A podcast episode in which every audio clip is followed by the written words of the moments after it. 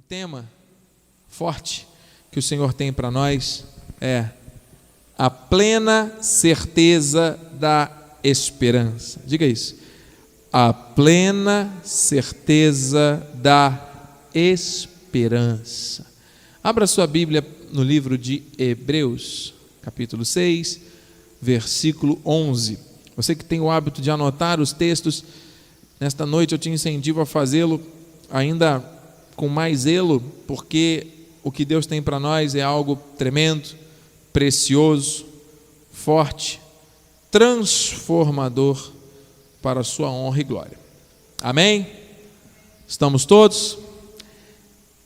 Desejamos, porém, continue cada um de vós mostrando até o fim a mesma diligência para a plena certeza da esperança. Versículo 18: Para que, mediante duas coisas imutáveis, nas quais é impossível que Deus minta, Forte alento tenhamos nós que já corremos para o refúgio, a fim de lançar mão da esperança proposta, a qual temos por âncora da alma, segura e firme, e que penetra além do véu. Esta âncora da alma, esta esperança proposta, esta plena certeza da esperança, é isso que o Senhor quer nos revelar. Que eu diminua para que Ele cresça, que o Espírito da graça se revele a nós nessa hora. Vamos orar. Pai amado e bendito, santo e poderoso, Deus de amor bondoso, eu me coloco aqui na tua santa presença, no teu altar, com uma atitude de submissão plena à tua voz. Que eu diminua que tu cresças, que seja o Senhor Jesus a falar aquilo que nós precisamos. Os meus lábios estão aqui disponíveis, a minha mente, o meu coração, a minha vida, totalmente submetidos ao teu querer, ao teu agir. Em nome de Jesus, Senhor Deus, revela-te a nós, eu te peço. Eu creio que a tua misericórdia está atuando nesta hora sobre nós com poder e glória. E aqueles que recebem, digam amém. Amém e amém.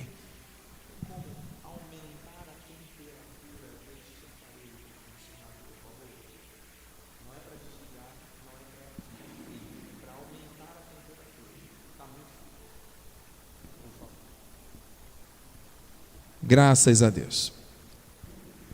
Obrigado.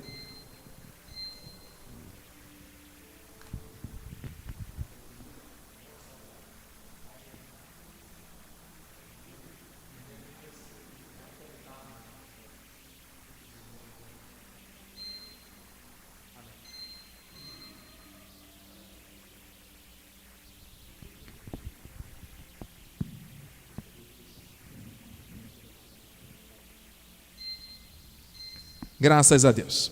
Muito bem. Meus amados irmãos, santos preciosos, eleitos de Deus, mais que vencedores em Cristo Jesus. Eu creio que a palavra que nós vamos ouvir agora vai nos edificar, fortalecer, fundamentar, vai nos trazer esperança, vai nos trazer força. A palavra de Deus, ela nunca volta vazia. E como já foi orado aqui, a forma como você chegou, a forma como você está, a forma como nos encontramos agora, é dessa forma que Deus vai tratar comigo e com você. Vinde como estais. A palavra diz que nós, ao nos apresentarmos diante de Deus no seu altar, nós recebemos dele graça, nós recebemos dele misericórdia em tempo oportuno para que a vontade dele se cumpra em nossas vidas. Amém? Então, o melhor lugar para estar é na casa de Deus. Melhor palavra para nós ouvirmos é a palavra de Deus. Existem muitas pessoas agora com a televisão, o celular, ligado em um jogo de futebol. Existem muitas pessoas agora assistindo o noticiário das dos canais de TV. Existem muitas pessoas aqui neste bairro mesmo, em bares, se drogando, bebendo, se prostituindo, desperdiçando a sua vida. Mas graças a Deus que eu, você e tantas outras pessoas estão aqui ao vivo pela internet vão receber algo que vai transformar as suas vidas. Sabe por quê, amado? O que transforma uma vida e o que dá solidez para avançar é a palavra da graça de Deus. Conhecereis a verdade e a verdade vos libertará. O Senhor conhece o nosso coração. O Senhor conhece a nossa estrutura, sabe que somos pó, sabe que sobre nós vêm afrontas, contendas, ataques, situações para nos desanimar, nos entristecer, nos angustiar. Mas Ele é fiel e é no momento da angústia, da luta, da aflição que você mostra quem você é em Cristo. Não é verdade, amado?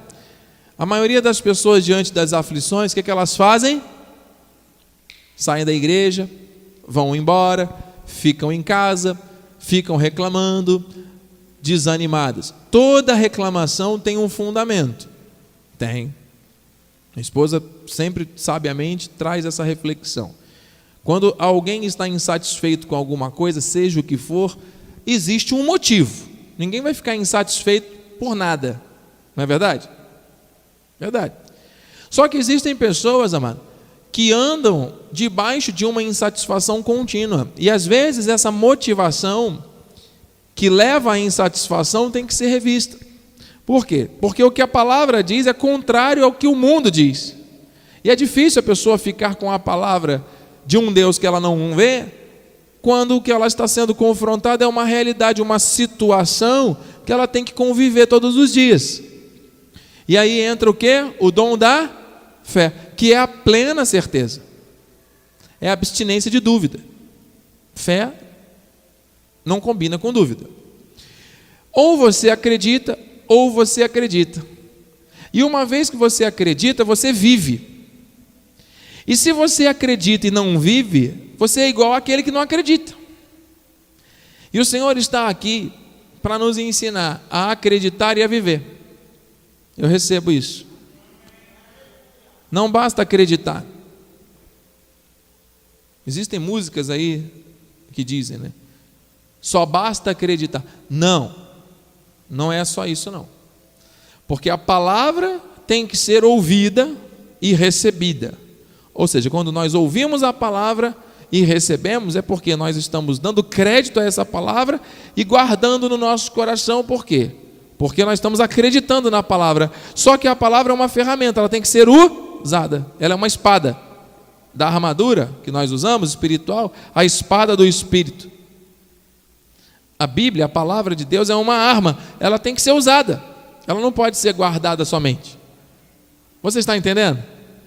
Então não adianta só ouvir e só guardar, andar com ela na cintura, ou debaixo do braço, ou em cima de uma estante, ou até mesmo aberta para você ler, ou um aplicativo do celular para você refletir. É necessário entender, guardar e praticar. E quando nós falamos de prática, quando nós falamos de ação, é necessário termos algumas atitudes que Paulo vai nos mostrar.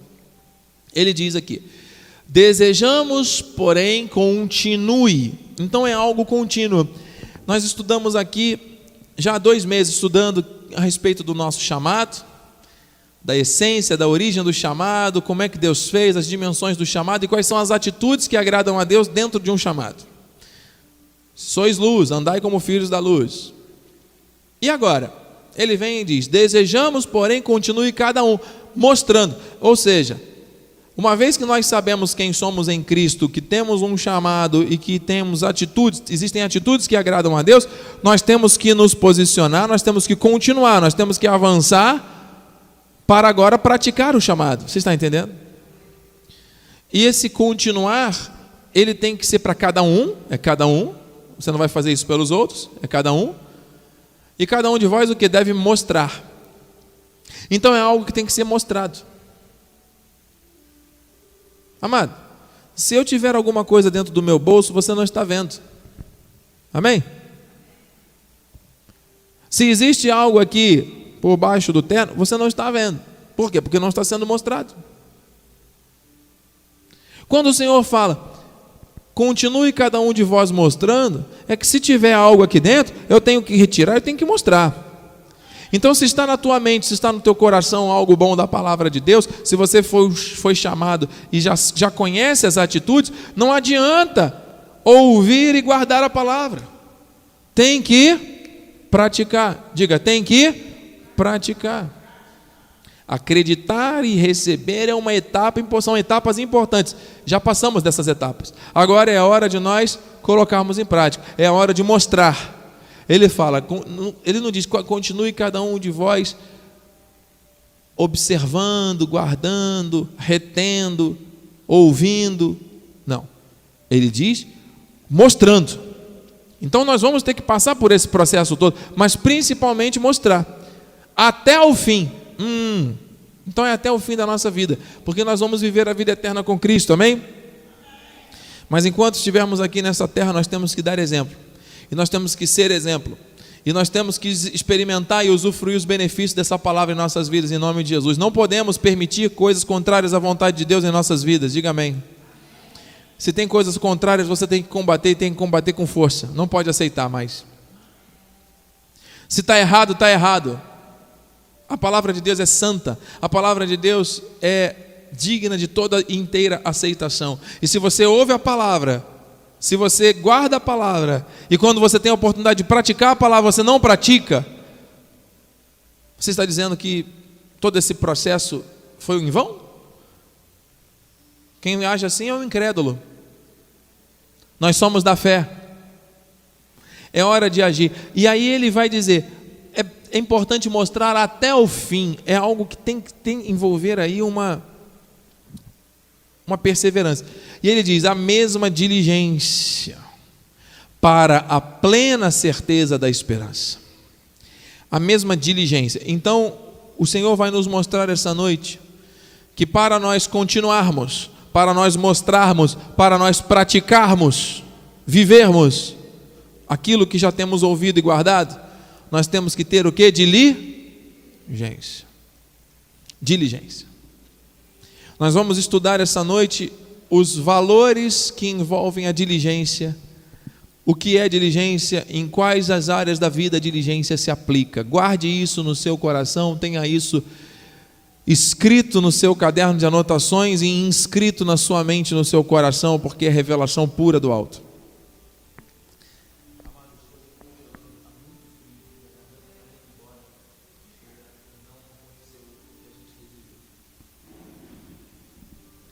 Graças a Deus. O texto, quando usa a palavra.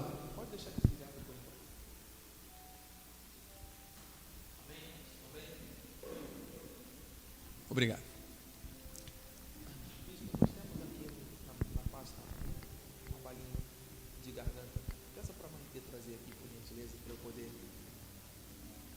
ter as minhas cordas vocais cuidadas. Está aqui. Graças a Deus. Obrigado. Diligência, amados.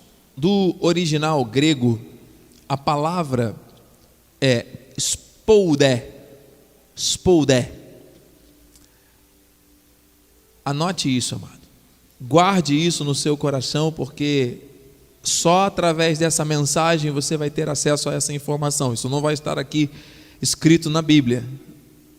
Esse é um termo original que nós, como fruto de pesquisa, trazemos para o culto para ampliar a compreensão daquilo que o Senhor tem para as nossas vidas. Estou recebendo aqui da minha família uma bênção. Obrigado, minha filha. Pode entregar aqui na mão do papai. Toma aqui, ó. Recebi uma balinha aqui para cuidar da minha, das minhas cordas vocais totalmente curadas para a glória de Deus. Amém? Obrigado. Vida de professor e de pastor tem que cuidar das cordas vocais. Obrigado. Diligência, spoudé, do grego cuidado ativo, aplicação, prontidão, entusiasmo, cuidado, seriedade, zelo, ousadia, pressa, velocidade. Igreja, nós estamos debaixo de uma palavra forte, de uma palavra reveladora e transformadora. Eu vou bem estruturar bem esse pensamento com os irmãos, porque aqui está uma chave que vai nos levar, nos, nos dar acesso a coisas grandes da parte do Espírito. Eu voltei aqui no texto-chave de Hebreus 6,11 para nós fazermos o link com este conceito, espiritualmente falando, ouça. Desejamos, porém, continue cada um de vós mostrando até o fim a mesma diligência, a mesma spoudé. O Senhor está falando de atitudes. Como deve ser, então, a nossa diligência para a plena certeza da esperança? Qual deve ser o nosso comportamento? Baseado na diligência. Cuidado ativo. Aplicação. Nós temos que ter um cuidado. Nós temos que nos aplicar. Prontidão, entusiasmo Entusiasmo significa Deus dentro. Prontidão, eis-me aqui. Isso é diligência. Ouça. Cuidado, ter cuidado, ter zelo. Seriedade, ousadia. É um nível de compromisso superior à média. Está falando aqui de pressa, velocidade, é para que seja algo prontamente executado.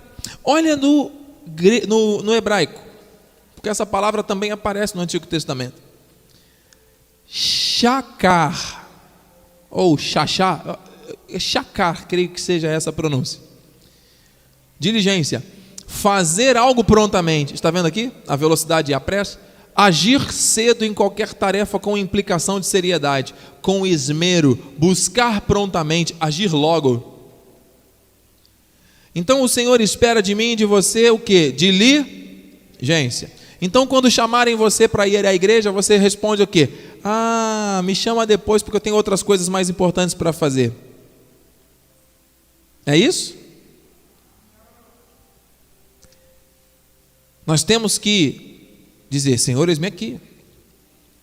Se Deus tem um chamado para você, se envolver na, na obra, se envolver no chamado dele, se lançar num propósito, porque você já sabe que você foi chamado, quais são as atitudes que agradam a Deus. Ué, tem que ter diligência agora. Então, um cuidado ativo, uma aplicação, uma prontidão, uma alegria inerente com o entusiasmo, hein? Com uma disposição de uma seriedade, um zelo. Amados, aqui há uma revelação muito grande. Porque quando você diz, eis-me aqui, e já sai fazendo as coisas de qualquer maneira, cuidado, isso não é diligência, isso é imprudência. Deus não quer que você atravesse a rua sem olhar para o lado. Que aí vem um carro, te atropela e você vai dizer: Senhor, onde é que tu estavas que me abandonaste? Porque muitas pessoas acabam agindo de maneira impulsiva. Foi o que eu contei aqui há pouco com o testemunho da nossa irmã Anete lá de São Paulo, da, da Bahia. Em 2006, nós fomos lá para participar de eventos profissionais, achando que a nossa vida estaria ali resolvida. Existia muita coisa ali da, da minha impulsividade que precisava ser tratada. E ainda assim, dentro de uma misericórdia, de um poder, de uma glória, o Senhor fez com que a palavra dele fosse semeada. Fomos lá para um projeto profissional, mas a obra espiritual, 15 anos depois, estão dando, vindo os frutos aí. Amém? É a misericórdia do Senhor, não somos nós, é Ele. Amado, uma palavra que foi lançada na tua vida hoje, ela pode gerar efeitos para a eternidade. E talvez algumas pessoas só tenham acesso a esse fruto anos depois. Ensina a criança no caminho que deve andar, e quando ela crescer, jamais se desviará. Queridos, as crianças, os jovens, os adolescentes dessa geração estão sendo afetados, atacados diariamente, seja por uma amizade que não tem temor de Deus, seja por um vídeo que parece inocente de um aplicativo qualquer, mas que tem ali entretenimento para deixar as crianças presas ali com o cérebro viajante, desconectado da realidade de Deus, insensíveis à voz de Deus. Muitos pais têm delegado para a televisão e para o celular a criação e a educação dos seus filhos. Cuidado. Porque o lugar da criança e do adolescente, do jovem, é aprendendo primeiro dentro de casa com os pais e aprendendo com a palavra. É claro que para uma criança, para um adolescente, qualquer outro lugar vai ser mais interessante, socialmente falando, do que estar ouvindo um pastor usando terno num lugar onde ele não gostaria de estar. Faz sentido? Isso me faz lembrar de quando eu era bem jovenzinho e o Senhor já tinha um propósito no meu coração e na minha vida, e minha mãe insistia tanto: vem estar na casa do Senhor. E eu não queria, e eu não queria. E chega um ponto que os pais começam a perder o controle, né? uma coisa assim, estranha. E as tantas ela insistiu, insistiu, insistiu, insistiu, insistiu, não retrocedeu naquele propósito e praticamente me colocou dentro do carro, me arrastou para dentro da igreja. E chegou lá, amado, foi algo extraordinário. Ali começou um processo de Deus na minha vida. Era Deus. Eu não queria estar ali. Era predestinação, né? era a vontade do Senhor se cumprindo. Me lembro também da nossa saudosa bispa Solange Brant, que por vezes dava o testemunho a respeito de seus filhos. Três bispos maravilhosos, dois meninos e uma menina, que são a potência da graça de Deus hoje para o mundo inteiro herdeiros espirituais de um legado que vai além do que a mente humana consegue alcançar. Tamanha unção que está sobre a vida deles, herança espiritual dela. Você acha que eles gostavam de ir para a igreja? Você acha que eles tinham prazer de estar na igreja? Eles queriam estar na banda de rock deles, eles queriam estar ouvindo as músicas deles em casa, queriam estar brigando, ou brigando, ou fazendo o que for. E ela contava que eles estavam às vezes sem banho, eles estavam às vezes com uma roupa inadequada. Coloca o boné e entra no carro e vamos para a igreja agora. Estão aí bispos para a honra e glória do Senhor. Não ficaram traumatizados, não ficaram peitos. Sabe por quê? Porque os nossos filhos são herança do Senhor. O que o mundo tem para oferecer é muito sujo, é imundo. E se eu, como pai, se a minha esposa, como mãe, fraquejarmos nessa missão, o mundo vem com braços a atrair. Pelo fato de eu estar sobre esse altar falando isso, vidas estão sendo influenciadas. Então, sobre a minha vida vem retaliações, vem ataques espirituais. E muitas vezes, quando não encontra espaço na minha vida, vai tentar achar na vida dos meus. Já perdeu Satanás. Porque aqui está o espírito da diligência. Não vai. Ah, mas não tem mais e menos mais. É a palavra que tem que se cumprir e acabou. Não estamos aqui para ficar nos baseando no julgamento alheio, amado. Nós estamos aqui para seguir com base na vontade do Senhor. O que importa para mim é o que a Bíblia diz, porque o que a Bíblia diz é a verdade. E se a verdade vem de Deus, eu vou praticar, amado. Isso não é fanatismo, isso não é é, rigor ascético, isso não é autoritarismo, isso é diligência. E se na hora de sermos diligentes nós fraquejarmos, ah, porque abre exceção? Não, não pode, porque é nessas horas que Deus age de, com poder e glória. Amém, amados? Então vamos trabalhar a diligência. Para quê, bispo? Primeiro, Deus quer nos mostrar diligência para ouvir, reter e praticar a palavra. Diga isso. Diligência para ouvir, reter e praticar. Não adianta ouvir e reter, não basta acreditar. Não basta acreditar. Tem que praticar. Então está aqui. Êxodo 19:5. Agora, pois, se diligentemente ouvides a minha voz e guardares a minha aliança, então sereis a minha propriedade peculiar dentre todos os povos, porque toda a terra é minha. O Senhor é dono de tudo. Zacarias 6,15: Aqueles que estão longe virão e ajudarão no edificar o templo do Senhor. E sabereis que o Senhor dos exércitos me enviou a vós outros. Isso sucederá se diligentemente ouvides a voz do Senhor vosso Deus. Você sabe o que Deus faz, amado? Deus já nos deu uma palavra há um, uns dois anos atrás, um pouco mais, dois anos e meio atrás, quando chegamos no antigo endereço. Talvez os amados se lembrem, Isaías 66, que diz: uma nova identidade, um novo nome, fala de nascimento, fala de renovação, fala de uma nova gênese, e fala também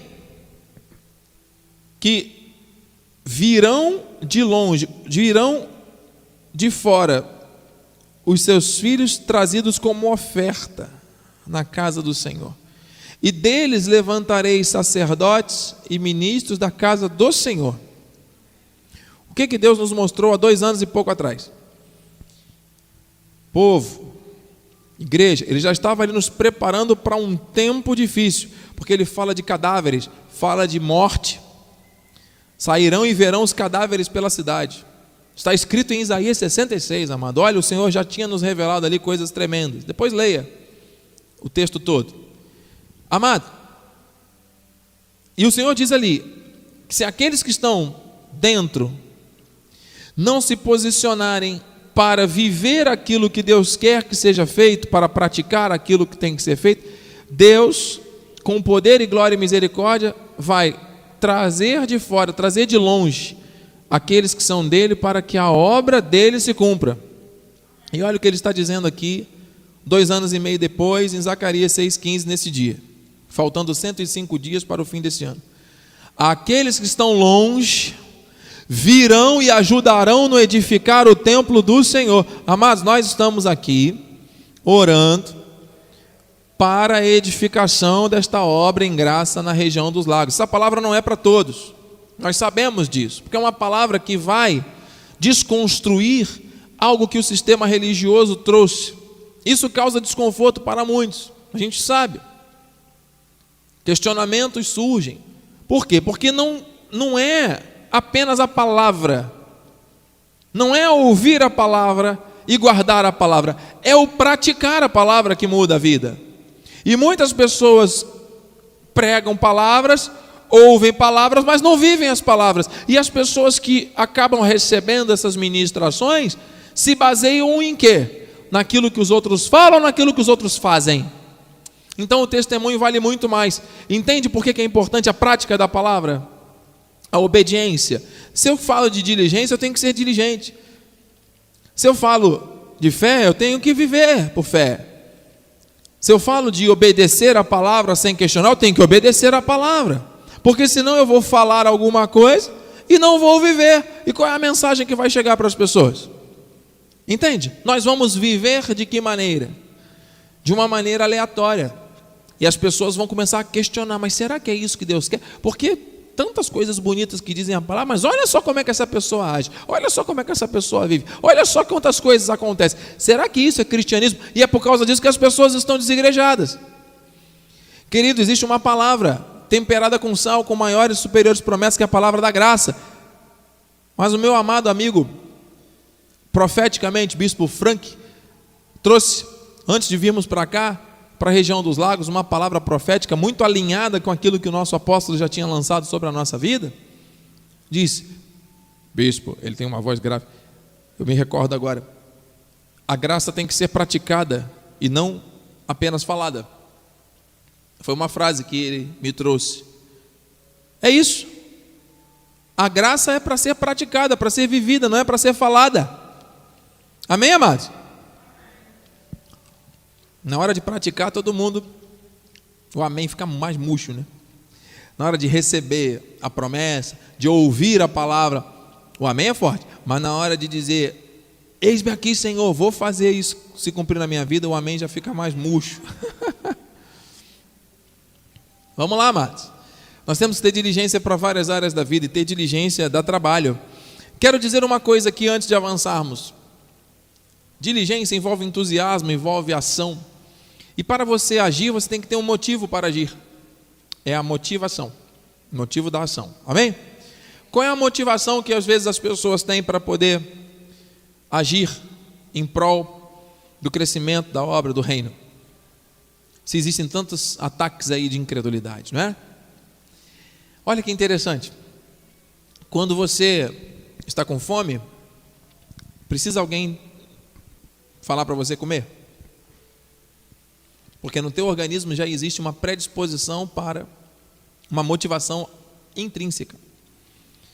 Nós vamos viver em novembro um casamento, o primeiro casamento que nós vamos ter a honra de participar, toda a igreja da região dos lagos, somos um corpo, dos nossos amados irmãos Vitor e Grazi.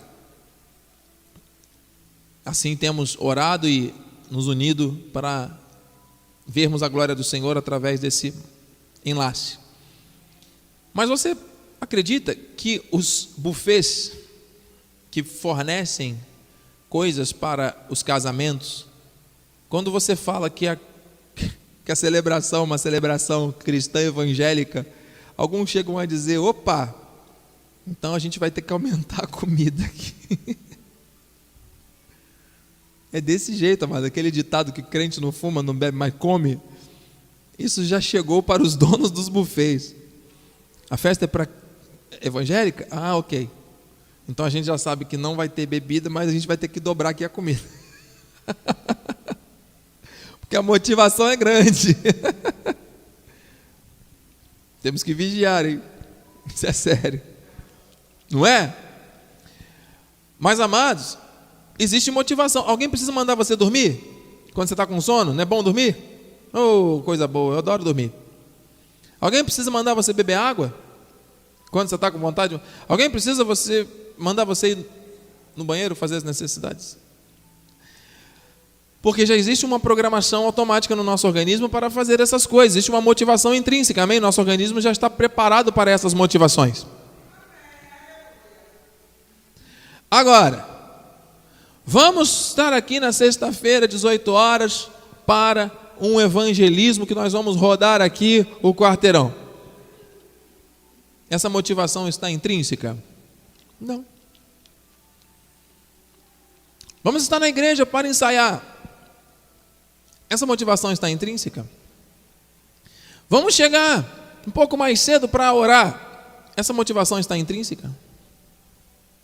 Então, nós temos que ter diligência para envergonhar a nossa carne e dizer: Eu sou de Jesus. É através da diligência que a gente avança. A gente decide fazer uma coisa que nós não estamos automaticamente motivados para fazer.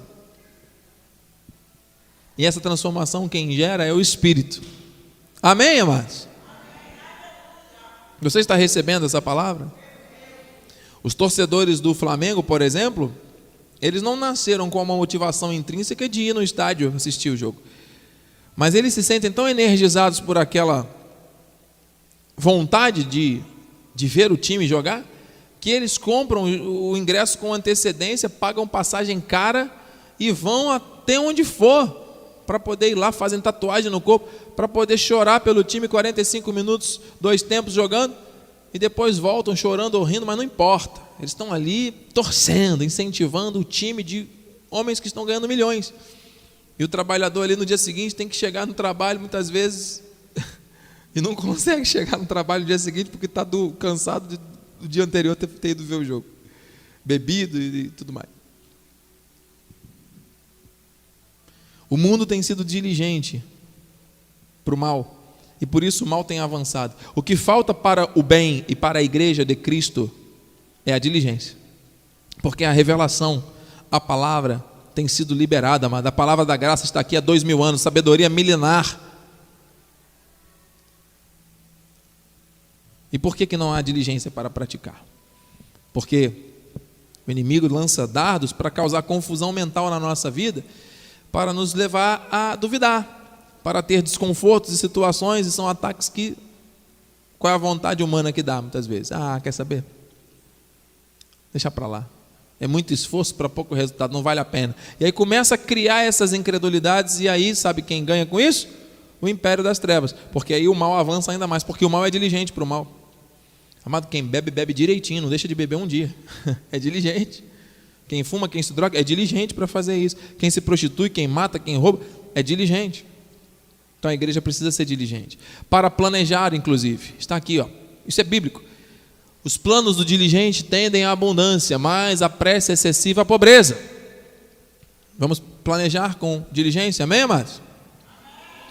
Diligência para realizar, está aqui. Então, diligência para ouvir, reter a palavra, praticar a palavra, diligência para planejar coisas na vida, diligência para realizar, para agir. O que trabalha com mão remissa empobrece, mas as, a mão dos diligentes vem a enriquecer-se. Seja diligente, amado, porque as tuas mãos vão enriquecer. Deus está falando aqui: se a mão é diligente, há enriquecimento. A mão remissa, ela promete. 24. A mão diligente dominará, mas a remissa será sujeita a trabalhos forçados. Eu não recebo esse espírito, amado, de escravidão sobre a minha vida nem sobre a sua vida. Não recebo regime de trabalho forçado. Para ninguém. Para ninguém. Eu falava com uma família esta manhã, amados. Graças a Deus, o Senhor tem aberto portas, tem respondido orações. E algo muito forte aconteceu de uma porta profissional que foi infinitamente mais de Deus. Só que associada a isso, alguns meses depois da posse dessa bênção, a família está vivendo momentos de aflição, de estresse, de angústia, de sofrimento, por causa do cansaço, do desânimo, da força sendo sugada da força emocional sendo afetada, da saúde emocional totalmente afetada, a ponto da, da família estar, de alguma maneira, desconectada de um convívio, e aquilo trazendo muita dor e angústia. Até que ponto? Né? Nós temos que orar e pedir sabedoria ao Senhor. Eu me incluo nisso, amado. Nós temos responsabilidade, são três filhos, imagine. Todos nós temos as nossas responsabilidades, cada um sabe onde seu calo aperta. Se simplesmente nós tornarmos a nossa mão remissa, vai começar a gotejar a casa, né? Está sobre o homem esse chamado de se empenhar para prover. Porém, a mão remissa, ela será sujeita a trabalhos forçados. Então, se a mão diligente é que domina, nós não podemos combinar diligência com escravidão. Tem alguma coisa errada. Entende? Vamos orar, mas vamos ser diligentes nessa busca de direção ao Senhor. Por quê? Porque o Senhor quer diligência para nós aprendermos. Querido, ouça. Se você errou na vida, se você está debaixo de uma disciplina, de uma correção, de um açoite, passando por um momento de dor, de aflição, de provação, o que quer que seja, escute Aproveite esse momento, não desperdice esse momento da tua vida. Ele vai passar. E talvez ele passe muito rápido. Receba. Mas não desperdice, porque é necessário nós aprendermos. Porque quando a pessoa cai, e ela é perseverante para levantar, e cai de novo e levanta, e cai de novo e levanta, e cai de novo e levanta, se cair novamente, vai levantar novamente e está sujeito a cair de novo, sabe por quê? Porque ainda não aprendeu porque vai continuar caindo e levantando, caindo e levantando. Essa perseverança Deus não quer, amado. Então, se a pessoa caiu, tem que aprender e perguntar: por que, que eu caí? Onde aconteceu uma falha, uma brecha? Qual foi a situação? Ah, agora eu vou me levantar e vou ter atitudes diferentes para que eu não consiga, não repita mais aquele erro. Diligência. A questão toda é que muitas vezes as pessoas pedem coisas a Deus e Deus mostra, Deus dá, e a pessoa não quer a resposta de Deus, não quer viver aquilo, não quer mudar. Continua cometendo os mesmos erros, por isso não sai do lugar. Assim foi o povo de Israel. E assim é na vida de muitos até hoje. Por quê? Porque não aprendem aquilo que precisam aprender. E Deus permite, às vezes, experiências mais dolorosas, porque é nessas experiências que nós mais aprendemos. Você está entendendo? Quando você está na bênção plena, você está usufruindo do benefício.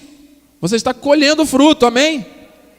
Mas você não aprende na hora que você está colhendo, você aprende na hora que você está semeando, ralando ali, desculpa a expressão, mano. Na hora da dor, o preço que você está pagando ali, que você aprende. A ser fiel, a ser obediente, a ser diligente. para ser colocado dentro do patamar que Deus tem. Aquilo é consequência. Você está entendendo? Estamos todos aprendendo, nada é em vão, isso não é benção, é lição. Aproveite os momentos de dor e de vento, na tempestade na vida, para aprender o que o Senhor quer me mostrar com isso, o que eu preciso mudar, o que eu preciso aprender com essa experiência negativa que eu estou vivendo ou vivi. Peça a Deus para Ele te ensinar, para te revelar, para que não continue o ciclo na tua vida de acertos e erros contínuos. Amém, amado? Deus está falando de diligência. Se diligentemente aprenderem os caminhos do meu povo, jurando pelo meu nome, tão certo como vive o Senhor, como ensinaram ao meu povo a jurar por Baal, então serão edificados no meio do meu povo.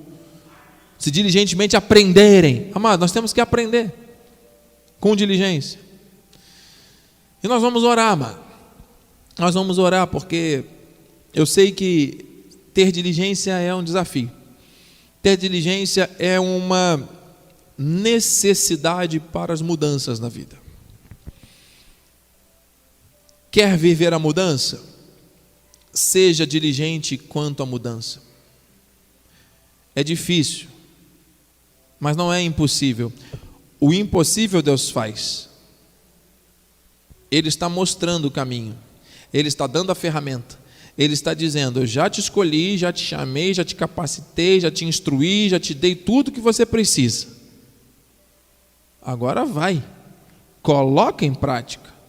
Para de ficar andando em círculos, para de ficar fazendo as mesmas coisas que você sempre fez. Você diz amém para a minha palavra, mas na hora de acreditar e colocar em prática faz diferente, por quê? O que você tem aprendido com os erros que você já cometeu e com os livramentos que eu te dei? Vai continuar insistindo até quando nesses erros? A misericórdia do Senhor, ela se renova a cada manhã, mas Ele não quer que nós continuemos cometendo os mesmos erros. E amado, a mudança pode começar hoje na tua vida. Se você se posicionar contra aquilo que você vem fazendo, mas bispo, são hábitos que eu trago de anos, é muito difícil. Amado, ninguém falou que é fácil. Mas o Senhor dos Senhores está te mostrando, é para mostrar até o fim a mesma diligência para a plena certeza da esperança. É isso que ele quer. Concorda, amado? Que está faltando diligência? Está faltando aquela coisa de ter aquela, aquele cuidado ativo, aquela seriedade, aquele entusiasmo, aquele empenho maior, aquela prontidão para poder fazer aquilo. Quando Deus manda fazer alguma coisa, amado, é para fazer logo, não é para ficar esperando, não. Já falamos, cuidado com a imprudência, cuidado com a precipitação. Muitas pessoas dizem que é Deus, mas não é, é a carne. Agora, a minha atitude, eu falei isso lá em Rio das Ostras, quero falar aqui também. Se eu for tomar uma decisão na vida, qualquer que seja, a partir desse, dessa compreensão mais profunda ainda da palavra, qual tem sido e qual vai continuar sendo, e agora ainda mais a minha atitude. Senhor, qual é a tua vontade? Olha, Deus fala com quem Ele quiser, da forma que Ele quiser. Depende do nível de intimidade que você tenha com Ele. O Senhor fala muito ao meu coração pela palavra. O Senhor confirma muito a vontade dele ao meu coração pela palavra. Essa é a forma que eu ouço a voz de Deus, de forma clara e evidente, através da sua palavra. Senhor, eu preciso tomar uma decisão. O que, que eu faço? Vou pedir na palavra uma confirmação ao Senhor e vou aguardar. Se não veio nenhuma confirmação, eu vou ficar parado. Se veio uma confirmação, eu vou avançar. Se veio uma palavra contrária, mesmo que aquilo seja da minha vontade, eu tenho que aprender a ser diligente e não fazer e não fazer.